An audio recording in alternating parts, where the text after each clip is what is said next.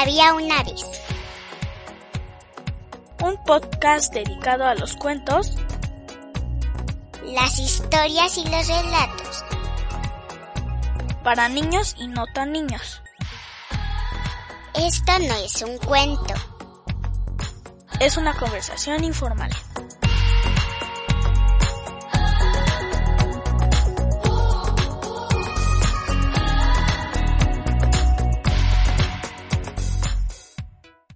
Hola a todos nuestros escuchas de podcast Había una vez. Hoy es uh, miércoles 15 de abril del 2020 y estamos nuevamente con, con Maru, nuestra mediadora de lectura. Estamos Erika y René, un servidor, para platicar un poquito más acerca de algunos de los episodios que hemos estado publicando. Uh, hola Maru, ¿cómo estás? Hola René, muy bien. Hola Erika, ¿qué tal? Muy Hola, bien por Maru. acá.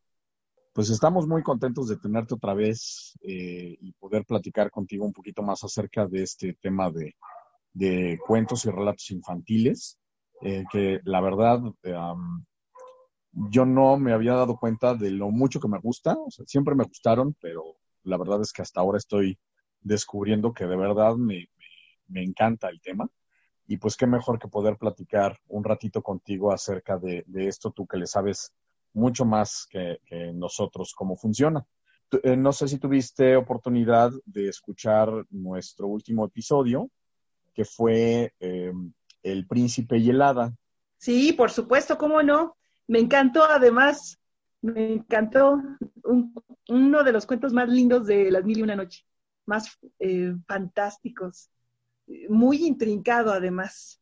Sí, es, es un cuento complejo, ¿verdad? Eh, yo la primera vez que lo leí, bueno, el libro de Había una vez, eh, lo, lo tenían eh, mis papás en casa y probablemente lo, lo agarré por primera vez quizá cuando tendría seis años, siete años, una cosa por el estilo. Eh, no recuerdo que alguien me lo haya leído, sino que pues, simplemente yo lo tomé y comencé a, a leer. Así es que supongo que más o menos estaría en esa edad en, en que ya sabía leer y que medio le entendía algunas cosas. Recuerdo que el cuento del príncipe y el hada primero me intimidó por el tamaño. En general los cuentos eran eh, bastante más pequeños, más cortos, y el cuento del hada, de- del príncipe y el hada me parecía muy, muy largo. Eh, pero después comparándolo contra otros cuentos de las mil y una noches, pues resulta que no es tan largo. No, bueno, si lo comparas, por ejemplo, con Aladín o con algún otro así del estilo, eh, pues es de los cortos en realidad. Lo que sí tiene es que es muy intrincado, va, va de historia en historia, como- está formada como de microhistorias, ¿no? Sí, da la impresión de repente que son quizá como dos o tres historias diferentes, ¿no? Primero, eh, cuando los príncipes eh, están compitiendo por ver quién se casa con la, con la prima, eh, y, hay, y hay como un momento de, cierre por ahí, ¿no? Al, al, al regresar ellos con sus, con sus regalos y que resulta que empatan y el rey les dice, pues el que tire la flecha más, más lejos es el que se casa y ahí hay un ganador, ¿no? Y como que ahí podría terminar la historia. Sí, pero yo diría más, René, es que un, una historia, es- es que, ¿sabes que Yo luego, luego fui a mi libro, al, a mi libro de las mil y una noches, y fui a buscar la historia. Y me encontré con que eh, la, la prima eh, era huérfana de padre y madre, por eso es que el papá de los muchachos la adoptó y cuando creció era así tan sabia, tan honesta, tan pura, ya sabes, ¿no? Todas las virtudes, que dijo, la voy a casar con algún, algún príncipe de los reinos vecinos. Eh, y entonces resulta que esa en sí ya es una historia, la historia de por qué la muchacha es, eh, es, huérfana, por qué crece con, con sus, pues lo que ella, ella cree que son sus primos, este, y por qué ellos se enamoran. Esa es la primera historia. Y después cada uno emprende su propio viaje. Ahí van otras tres historias. Es que es un poco Claro. como si abrieran una matrushka y de adentro salen y salen y salen cuentos. Así es las mil y una noches, dime si no. Sí, la verdad es que eh, Las Mil y Una Noches, yo no, no sé tú qué, qué opinas al respecto, es, son historias absolutamente fascinantes. Sí me da la impresión de que no es exactamente un libro para niños. No sé si incluso, para, bueno, puede ser para jóvenes, pero bueno, definitivamente me da la impresión, por la manera en cómo está escrito, por supuesto, eh, me da la impresión de que a menos que haya alguna adaptación como esta, no sé si eh, evidentemente la pudiste comparar contra, contra cómo está escrito las Mil y Una Noches. En eh, las Mil y Una Noches es, es, una, es un narrar mucho más adulto, ¿no? Eh, menos, eh, digamos, más suavizadas algunas cosas, un poquito lo que platicábamos en nuestra primera charla. Sí, y en esta es, es más crudo, ¿no? Está suavizado, ¿eh? Eh, sí, no, bueno, eh, después cuando ya era adulta yo compré ya la versión, eh, así, la versión como la más oficial, digamos. Burton es el traductor oficial y mm, conseguí esa, esa versión, que es una versión muy extensa. Y sí, la verdad es que las historias son, ay, pues llenas de, de muchos vericuetos eh, bastante eróticos en algunos momentos y ah, muy crueles en otros, y, eh, así muy intrincado, pero me gustó mucho. La versión más extendida creo que tiene 19 tomos, ¿sabes? ¿De las mil y una noches? Sí, de las mil y una noches. ¿Y cómo se hace una adaptación de algo que puede ser tan complicado y tan para adultos a una versión tan ligera y tan amigable que pueda ser algo para niños? Pues yo supongo que picando piedra, picando piedra supongo, ¿eh? porque gracias a eso nosotros eh, como niños o jóvenes los pudimos leer. De otra manera no, no habrían llegado, ¿no? Entonces ahí sí se agradece la, la como la dulcificación de las historias, ¿no? Eh, sin embargo, no son del todo inanes, o sea, así inocente. Eh, el ejemplo está en que muere el papá al final y muere de una manera muy cruel, ¿no? Claro, eh, que bueno, recordando nuevamente el tema de, del libro que te comentaba de, del psicoanálisis del cuento de hadas, recuerdo un oh, poco, el, recuerdo un poco la manera en cómo expone el asunto de, de, los reyes, ¿no? En muchos cuentos existe, por supuesto, el personaje principal es masculino, pero hay como un proceso de crecimiento. Y dentro de ese proceso de crecimiento hay muchas referencias, digamos, al rey bueno y al rey malo. Y en el cuento se tiene que morir el rey malo y lo que recuerdo que explica el, autor de este libro es em, que el rey malo se tiene que morir porque es la manera en cómo el, el héroe realmente puede ser eh, él mismo, ¿no? Y que eh, escuchado a través de los ojos de un niño, el niño que está creciendo, que se está desarrollando, no puede entender que una misma persona puede tener facetas buenas y facetas malas. Entonces, para que el niño lo pueda asimilar mejor, se, eh, se, representa con dos personajes diferentes, un rey bueno o un padre bueno y un rey malo o un padre malo para que puedas, digamos, matar sin remordimientos al rey malo o al padre malo. Sí, claro. Y, eh, termine el, héroe eh, ya realizado, ¿no? Sí, exacto. Sí, sí, sí. E, es súper interesante, ¿no? Como los cuentos de hada cuentan la realidad, pero de una manera así fantástica, como un nivel diferente. Eh, ¿Qué te diré? Como, como dice Bruno Bettelheim, soterrado, como de un sueño. Sin embargo, al final lo que están haciendo es contar historias humanas.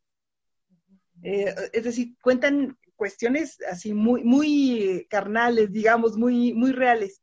Em, además, los personajes, como tú dices, encarnan conceptos superiores a las realidades, por ejemplo, eh, la pureza, el dolor, la amistad, o en el caso del rey, eh, la perversión del poder, a lo mejor, es que tengo muchos adjetivos para el rey malo. dime si no, dime si no, terminas odiándolo, casi, casi que es, como tú dices, tu niño interior se alegra al final, dices, ay, qué bueno, qué justicia hicieron. es como Bettelheim lo dice, al final la bruja tiene que morir, porque es la que encarna la representación del mal es lo que hemos tenido, eh, o sea, todos tenemos como esos deseos de venganza, porque todos han sido tratados con injusticia o con deslealtad, eh, y todos tenemos esos sentimientos. ¿Qué pasaría si nosotros dejáramos salir esos sentimientos, no? Bueno, pues ahí está el rey, y el rey tiene que morir, porque el rey está encarnando toda la maldad, por supuesto. ¿Y cómo, y cómo te enseñan los mismos cuentos como a identificar esos sentimientos, ¿no? Un poco lo que dice René, de, al tener cada sentimiento identificado o cada adjetivo identificado a un personaje, te hace como más sencilla eh, identificar el sentimiento y asimilarlo, adoptarlo, este, o quererlo o odiarlo. Y pues ahora sí que depende de tu estado de ánimo. Sí, sí, es verdad, es verdad. Eh, mucha gente piensa que los cuentos de fantasía pues no sirven más que para entretener, pero la, realidad es que la fantasía, o sea, toda la, buena literatura nos habla de valores universales, ¿no? Eh, y nos habla, por ejemplo, eh, nos da una mirada de optimismo frente a las, las, dificultades. O sea, el personaje principal nunca se doblega, siempre se mantiene optimista y siempre se mantiene en búsqueda y al final pues recibe su recompensa eso es una enseñanza ya en sí, ¿no? Claro. Claro, y eh, te iba, te iba a, pedir también justamente sobre, sobre esto que estabas mencionando, la perseverancia, eh, sobre todo en, beneficio de, aquellos que no conocen muy bien esa historia, que en sí misma es fascinante, más allá de los cuentos per se. Eh, si nos puedes platicar un poquito acerca de, de dónde salen las mil y una noches, porque hay una historia que quizás sea la más, pues no, no quiero decir más emocionante de todas, pero, pero el, digamos, la historia, la historia de Sherzada y cómo, cómo utiliza eh, las, las, historias de las mil y una noches para poder librar un peligro espantoso y cómo se, se convierte incluso en, en, un... Yo recuerdo probablemente que sea eh, fuera obviamente de las, de las personas de mi familia, probablemente sea el primer rol model de, una, de una mujer fuerte, inteligente, eh, que es capaz de vencer obstáculos que, muy pocas personas podrían hacerlo, ¿no? Entonces, no sé si nos puedas platicar un poquito esa, esa historia, de dónde salen las mil y una noches. Sí, la, verdadera heroína de las mil y una noches es la gran Sherezada, ¿no? es, es, maravilloso porque eh, resume toda un siglos de historia, ella los conoce, ella los puede repetir. Em, dicen mucho en, el Oriente que las mil y una noches no se puede eh, leer de un tirón, porque mil simboliza la eternidad. Entonces, mil y una noches es la eternidad más uno y otro y otro cuento se sabía y nuevos cuentos y no solamente sabía cuentos, sino que sabía cómo interesar al rey, ¿no? Eh, si se acuerdan, eh, lo que había pasado es que el rey Shariar había encontrado a su mujer eh, siéndole infiel durante un viaje a una cacería. Entonces, cuando él regresa, la descubre y, y decide matarla, pero tiene tanta ira en sí que cada noche decide que se va a casar con una nueva jovencita del reino y la va a matar en la mañana siguiente. Entonces eh, se casa durante la tarde, en la noche eh, pues viven juntos y ya en la mañana la, mata. Hasta que acaba prácticamente con todas las jóvenes y entonces le dice a su, digamos, a su primer ministro, eh, a su gran visir, perdón, así como su gran ministro le dice, bueno, tráeme otra mujer y él ya está preocupadísimo porque sabe que ya no hay más chicas. Así es que llega a su casa y le dice a su familia, pues me vengo a despedir porque cuando se entere que ya no hay más mujeres que yo le pueda llevar, me va a matar eh, el, pues el rey, el visir. Y entonces es cuando Sherezada le dice, papá, ¿por qué, eh, ¿por qué sufres? Aquí estoy, llévame a mí, yo tengo un plan que puede salvarnos a todos. Y ahí es donde empieza. Mm, Sherezada llega al palacio y mm, antes de que se acuesten, ella le pide, no sé si te acuerdas de su hermana, su hermana se llama Doña Asada. Le pide a Doña Asada que, empiece a llorar. Le, dice, oye, en cuanto veas como que ya nos vamos a ir a acostar, tú vas a empezar a llorar.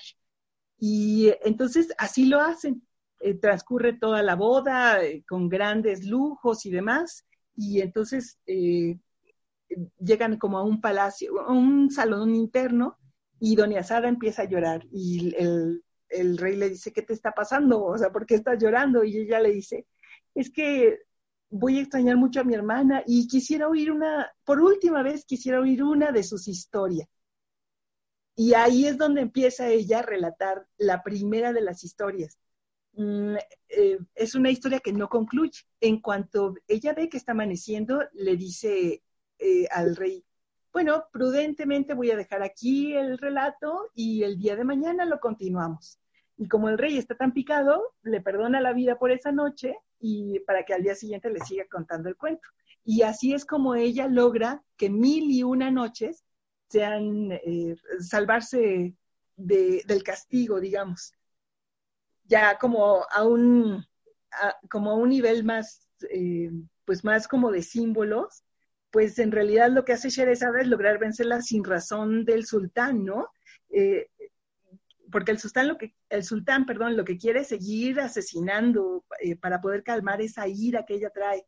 Y entonces lo que ella logra es ir retrasando su ejecución y darle tiempo a él de, mm, redescubrir el mundo a través de los cuentos hasta que él se pueda como reintegrar, como, como rehacer a sí mismo, como encontrarse a sí mismo como ser humano. Digamos que se reconcilie con él mismo lo acepte y entonces aflore su humanidad. Que es una gran virtud que al final del día, y es justo lo que estábamos conversando, tienen los cuentos. Nos están contando ciertas historias que podemos eh, interpretar de diversas maneras. Exacto. Y a través de esas historias, a través de eh, la identificación con diversos personajes, obviamente con el principal, pero incluso también con algunos otros secundarios, te puede ayudar a, pues, eh, quizás sanar algunas heridas, a, eh, eh, a, calmar el estrés, a entender cómo funcionan sentimientos que a veces uno no puede controlar, ¿no? exacto, exacto. y e, es muy interesante, para mí es interesante esta parte de, de que todas las historias que cuenta Sherezada, los héroes salen al exterior a tener viajes fantásticos. En cambio, el, digamos que el viaje del héroe que emprende Sherezada es hacia su interior, eh, es a recordar las historias y a narrarlas y a narrarlas y a reconectar, digamos, con todo lo que tiene. Es, es casi como un reconectar con toda la sabiduría del Oriente. Y, y como a ir tejiendo eh, esa curiosidad y esa imaginación que, que, es, que es interior, ¿no? O sea, al final ella lo único que hace es envolver eh, la mente del, príncipe y, hacer que él viaje y se olvide de todos sus monstruos y construya otro mundo de fantasía a partir de las historias que le, que le cuenta, ¿no? Exacto. Sí, sí, sí. Sí, así es. Y mm, fíjate que ahí, en, en, en estas historias, podemos reconocer la estructura de los cuentos clásicos, ¿no? no, no, no, sé si te has dado cuenta, Erika, que casi todos los cuentos clásicos europeos eh, tienen esa estructura de, son tres hermanos o son tres príncipes. cada uno, hay, hay, tres pruebas diferentes. La tercera es la vencida, te das cuenta. Cada vez van aumentando de, fortaleza o de valor o de, más intrincadas. Eh, esa estructura la puedes ver perfectamente en estos cuentos de Medio Oriente y ahí es donde descubres de dónde vienen. Sí, toda la influencia de Oriente en el mundo europeo, ahí se, se, refleja muchísimo, ¿no? sí, sí, es, e, es, algo fantástico. Fíjate que mm, hay una conferencia que dio Jorge Luis Borges sobre las mil y una noches y se dicen que se puede ver en YouTube. Yo la verdad es que no, no la he visto. Alguna vez la leí, pero yo la verdad es que no la he visto eh, así eh, en YouTube, pero se la recomiendo mucho. Ah, pues la vamos a buscar y no nada más la vamos a buscar, sino si la encontramos, este, pues la, la vamos a compartir igual en los, en los comentarios del podcast para que, para que puedan eh, disfrutarla también aquellos que nos están escuchando. Este, y, también, bueno, esto probablemente será eh, motivo de alguna otra plática que podamos tener contigo, Pero es, es muy interesante esta última parte que mencionaste en cuanto a, a los simbolismos, ¿no? Los cuentos están llenos de un montón de, de simbolismos y, y, cosas que se repiten. Ahorita mencionabas, ah, pues es que son tres hermanos o son tres pruebas o este, son tres objetos los que tienes que recuperar. Y a veces no es tres, ¿no? Eh, eh, a veces son siete, a veces son nueve, y pues ya sabemos que la historia está cubierta de, de estos simbolismos numéricos o de, o de ciertas figuras que tienden a significar lo mismo, incluso a, a través de diversas culturas, ¿no? Exacto, exacto. Sí, sí, sí, y, y siempre guardando como esta, esta estructura del viaje del héroe, eh, es un personaje que tiene que emprender, tiene que dejar su cotidianidad, eh, su, digamos que su vida normal, para poder emprender un viaje, y ese viaje va a lograr que, pues, que sea, que regrese fortalecido, digamos. Siempre eh, regresa mejorado el personaje, digamos. Sí, es, eso, esa estructura es muy linda. Sí, es un proceso de aprendizaje, ¿no? Hay algo, una crisis que, que detona el viaje, el aprendizaje, la lección y el, y el, crecimiento como persona, como espíritu, como, como héroe renovado, ¿no? Exactamente, sí, sí, sí. Sí, esa es justamente el, el, como la estructura básica de todos los cuentos, eh, de, de, todas las historias de las mil y una noches.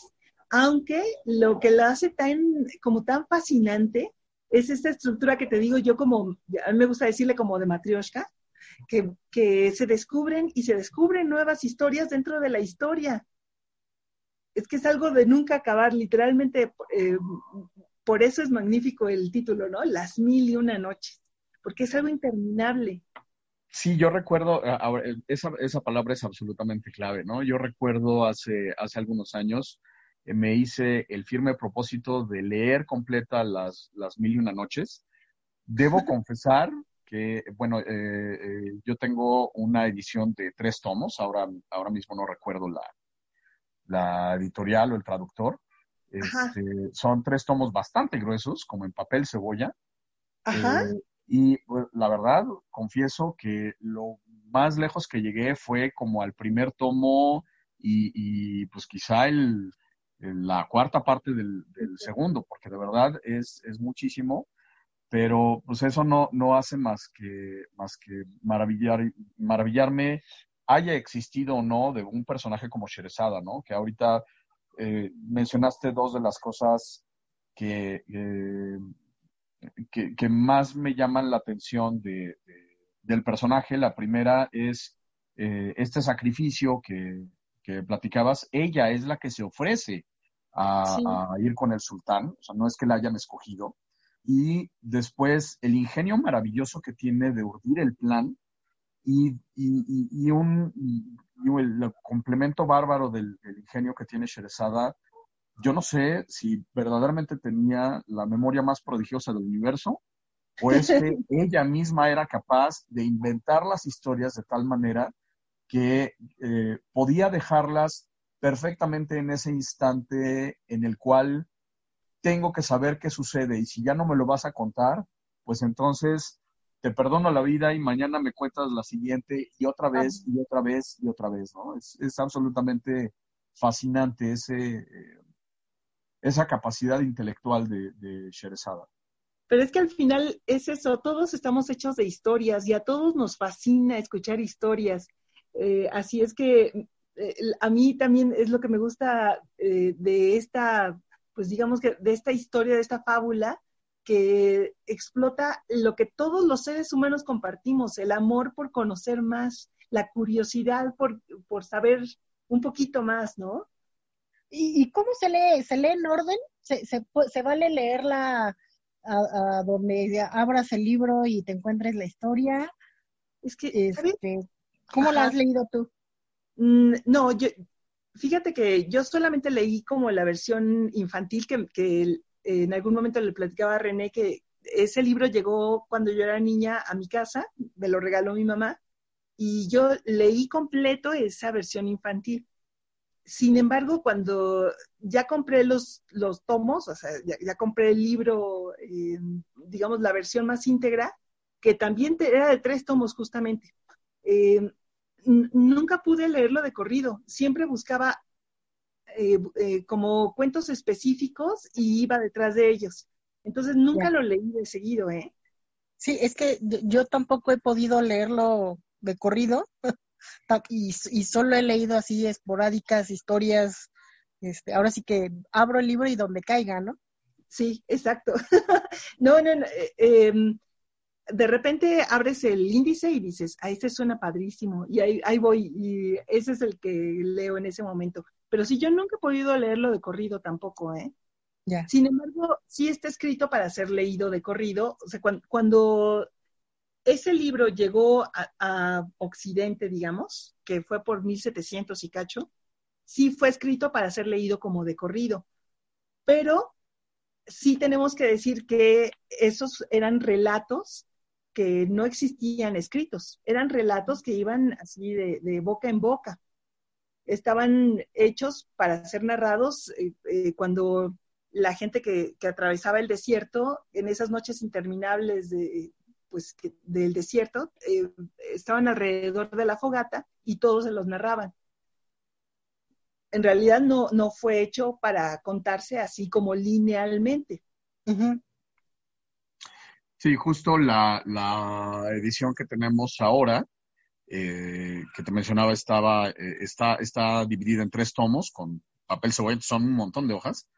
Eh, está, está dividida por noches, es decir, tiene, eh, tiene la división, por supuesto, por cuentos, viene la referencia por los cuentos, pero si tú comienzas a leerlo, comienzas a leerlo, lo cual me, a mí me, me pareció fascinante, digamos desde la perspectiva misma, ya sea de Sherazada o el sultán. Te puedes sentir como Sherazada o como el sultán, porque de repente dice, bueno, la primera noche y empieza a contar eh, el, el primer relato y de repente se acaba y dice, pues aquí se acabó la primera noche y la segunda noche no comienza con el siguiente cuento, comienza con la continuación del cuento anterior.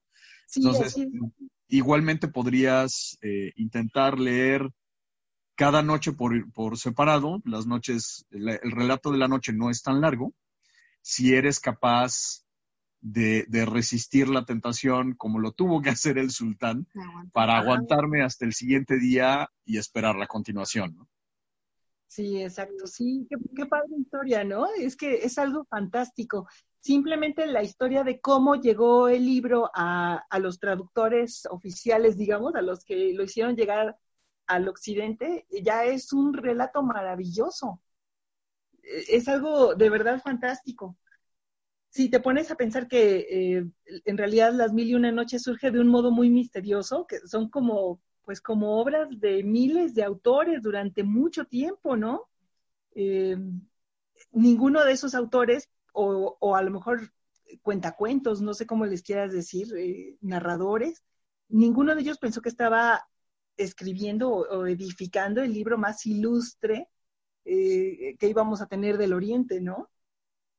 Sí, sí, es, es absolutamente increíble. Por cierto, eh, eh, digamos, eh, asumo que la mayoría de la gente lo sabrá, pero nada más como simple referencia eh, para, para nuestro público, Simbad y Aladino no son inventos de Disney. Este, los relatos que están en las mil y una noches son absolutamente fascinantes. Acompañar a, a Aladino en busca de esa lámpara mágica este, y acompañar a Simbad, ese son un montón de cuentos de las historias de, de Simbad. Yo sí recomiendo definitivamente que si no lo tienen, pues busquen alguna edición de las mil y una noches y, no se pierdan, no se pierdan esos, esos cuentos. Entre más original se la puedan conseguir, pues eh, mejor quizás sea un poquito más difícil la, la lectura, pero realmente vale mucho la pena. Mm, fíjate que hay muy buenas versiones para niños en donde pues prácticamente han eliminado los pasajes más eróticos, pero son buenísimas porque son, digamos que el lenguaje profuso, muy poético y además como muy fieles al cuento original. Eh, voy a darme la tarea de, de averiguar algunos títulos y te los voy a comentar. Fabuloso. Y este, en cuanto nos los puedas compartir, pues nosotros lo, lo compartimos con toda la audiencia para que tengan esa referencia. Oye, Maru, pues te, te agradecemos muchísimo el, el, el, rato que hemos estado eh, charlando. Este, siempre es, es eh, padrísimo platicar contigo y, y, seguirnos antojando este, este tipo de lecturas. Sí, sí, sí. Oye, la, las lecturas de los cuentos que están en tu libro, de verdad qué selección tan bonita. Es de los cuentos que a mí me habría gustado, o de los libros, perdón, que a mí me habría gustado leer de niña, fíjate. Sí, es, o sea, es buenísima la selección. Te anticipo eh, que por ahí, uh, digamos como la mitad más o menos de los, de los cuentos, que será por el cuento 30, una cosa por el estilo, ahora mismo no tengo el índice a la mano, pero más o menos a la mitad del libro están algunos cuentos clásicos, es decir, nos vamos a encontrar con El gato con botas, nos vamos a encontrar con La Bella Durmiente, eh, eh, pero eh, bueno, no les voy a adelantar nada, solamente les digo que estas versiones, esta manera de, contarlos, no tiene mucho que ver con las, con las ideas que ya tenemos de, de versiones modernas, incluso llevadas al cine. Este, son versiones sumamente eh, hermosas, ¿no? Eh, ya, ya, ya los verán poco a poco. Perfecto. Qué bien, qué bien. Ya lo espero con ansia. Excelente. Maru, si alguien quisiera eh, contactarse contigo para preguntar, preguntarte algo más, eh, obtener alguna recomendación eh, o algo por el estilo, ¿a dónde te pueden contactar? Eh, pues mira, te puedo dar mi correo electrónico, que es eh, marutzin, con TZ, marutzin, arroba, hotmail.com. O también me pueden buscar con, en el Face como Maru Aquino. Excelente. Pues eh, a nosotros nos pueden encontrar, eh, ya saben, en donde están escuchando los, los podcasts, ya sea en Evox, en Spotify. Y pues nos, nos veremos en, en algún otro, eh, en algún otro episodio, en alguna otra charla con, con Maru. Vamos a invitar también a algunas otras personas para que nos platiquen otros puntos de, vista para, para, poder ir complementando estas, estas historias y que pues no sea nada más el cuento, sino, sino una plática un poco más, digamos, que construya alrededor, ¿no? Exacto, sí, sí, sí, me parece muy bien. Espera, para cerrar me acordaba, durante toda la charla me recordé a Kipling, a Roger Kipling, que decía que si has oído el llamado de Oriente, ya no oirás otras cosas para mí eso resume la fascinación que he tenido toda la vida con las mil y una noches. Qué cuentos maravillosos. Pues sí, absolutamente gracias. fascinantes. Muchas gracias, Maru. Cuídate, nos vemos. Bye, Erika. Nos vemos, gracias. Cuídate, bye. bye. Recuerda que puedes escucharnos en Evox, Spotify y también en iTunes. No olvides suscribirte al canal para que puedas recibir notificaciones. Síguenos en Twitter en arroba había un podcast. Puedes también mandarnos un correo electrónico en habiaunpodcast.gmail.com.